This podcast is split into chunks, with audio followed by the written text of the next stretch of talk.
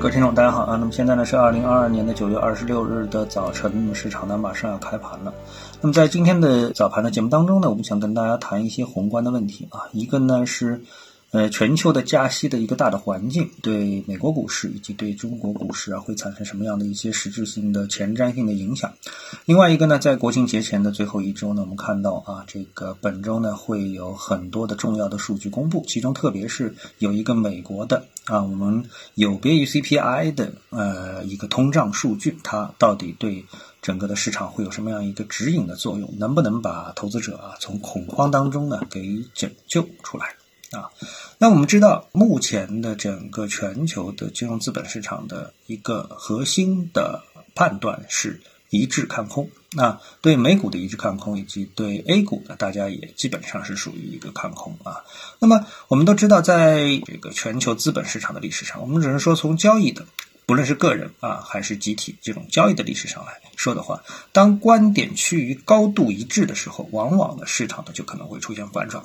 为什么呢？这个从心理上或者实际操作上啊，都是比较正常会发生的事情。比如说啊，这个一个一致看多的市场，为什么涨不动呢？因为该买的都买了啊，这时候要找到新的可买的资金啊，其实是已经很困难了，因为大家都已经满仓了，对吧？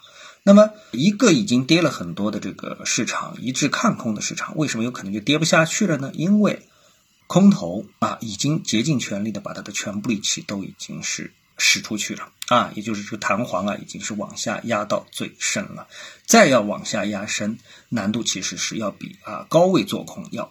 大的多得多啊，所以说我们说跳水跳水是高台跳水啊，这个像下面一个旱地拔葱啊，是要从旱地上拔起来啊，所以在现在这个情况下面呢，就出现了一个啊，我们说交易心理上的一个可能是悖论吧，就是当大家一致看空的时候，市场可能会因为微小的利好而出现大幅的反弹，这种情况可能在下周的时间更有可能出现。那关于宏观呢，我们再谈另外的一个角度啊，我们可以说，全世界几乎所有的股市吧，都比较恨美联储，或者是恨美国股市。为什么呢？我们随便啊回忆一下，你就会发现，很多的金融资本市场的一个空头的原发地都是来自于美国啊。比如说零八年次贷危机，那么哪怕是新冠这么一个事情，我们知道了，新冠疫情最严重的地区一开始也是在美国。对吧？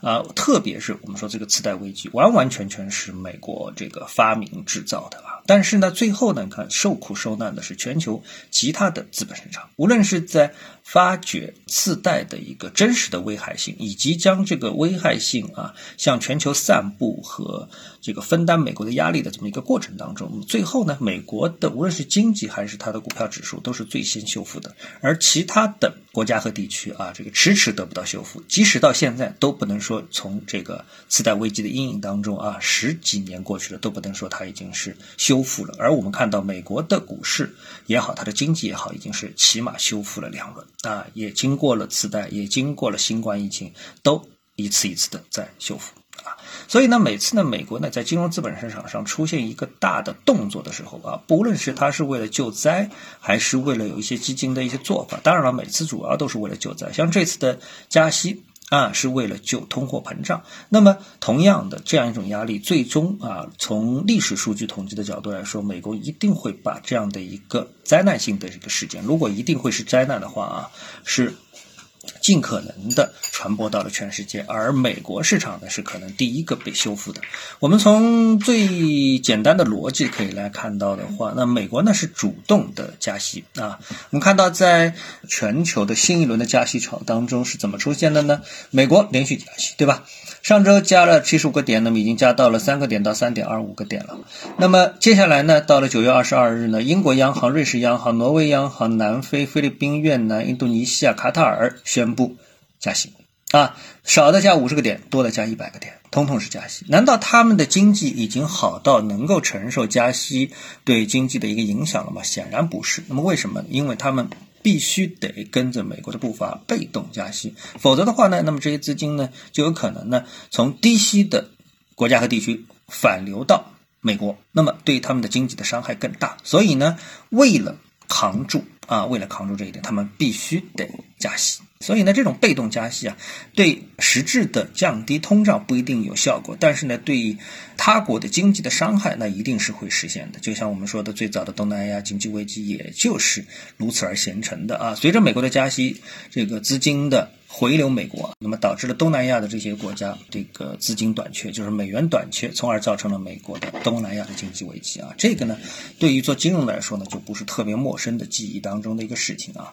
好，到了这个程度之后呢，那我们来看整个的一个市场啊，在下周还会有哪些东西呢，会让这个市场出现一些反复呢？那我们发现呢，下周啊，这个经济数据非常多。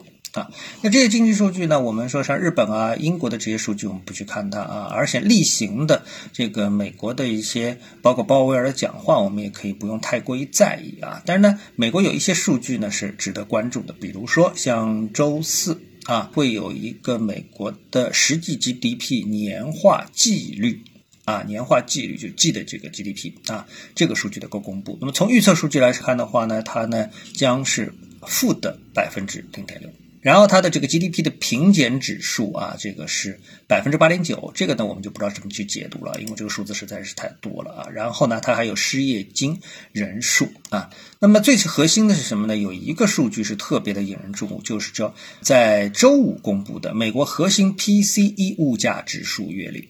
那么大家都对这个 CPI 啊很熟悉，但是对 PCE 啊就不太熟悉了。你先看一下数据啊，它的月率呢预测是百分之零点四，前值呢是百分之零点一，这就是上涨的，对吧？然后呢，它的年率呢是。百分之四点七，那么前期前值呢是百分之四点六，当然也是增长的啊。但是这个数据啊，相比于 CPI 这个数据呢，一定是低了很多，因为这个 CPI 数据是在八点几，对吧？那为什么会低了很多呢？哎，我们去找一下基本面的资料。那我建建议大家呢也去找一找啊。找了之后呢，就会发现呢，这两个数据啊，在美国他们都是通用的啊，一个是 CPI，一个是 PCE。CPI 呢，大家呢基本上是比较清楚，这是一个什么？是这个居民消费价格指数。那么它统计的呢是商品的价格啊，就是消费品的价格。而 PCE 呢是个人消费支出平减指数啊。那么这个指数呢有一个最大的特点是什么呢？是排除了食品和能源后的通货膨胀率。那么我们都知道呢，这一次的这个通胀主要的这个问题可能就是来自于食品，还有一个呢就是天然气和原油。啊，就是这个能源价格的一个高企。那么，如果排除这两块之后，假设美国公布的数据 PCE。出人意料的是出现了减少，为什么会出现减少呢？因为大家都知道，还有一个什么数据，就是美国的房地产价格。如果这个美国的房地产价格也是在放在了这个 PCE 的统计的范围内而出现下滑，为什么会出现下滑？因为随着美国利率不断提升啊，我们都知道，美国的房贷利率已经是达到了一个相当可怕的一个数据啊，达到了百分之六点二五。这样的一个借款利率、房贷利率啊，这个利率实际上是对于无论是中国人还是美国人啊，特别是一个比较成熟的经济体来说，是一个非常难以长期承受的利率水平。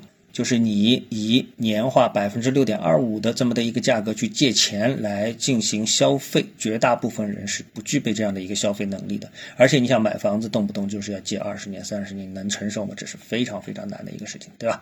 啊，所以我们现在中国的这个消费呃房贷利率已经是到了四点几的这样一个水平，就是逐渐在向向下，反而是美国人现在非常的贵。所以这种情况下，美国的房地产市场的萎缩、价格下跌是可以预计的。所以在下周我们看到啊，这个。美国的这些数据啊，如果一旦出现一些，哪怕是很小的，有利于美国不敢再继续大幅加息的这么的一个倾向，都会动摇美国加息的这样的一个决心，从而呢对美国股市乃至全球股市都会产生一个利好。啊，我们说这个弹簧啊压得太紧了。那么这个呢，是我们从心理的角度来说，投资者呢不必过于恐慌，在一致性看空的情况下面，可能市场的转机就要到来。那么今天呢，我们就跟大家探讨一下。那各位有什么想法或者是感受的话呢，欢迎在评论区里呢一起的交流。也希望各位呢是多多点赞、转发、订阅我的频道专辑啊。我们下期的节目时间再见。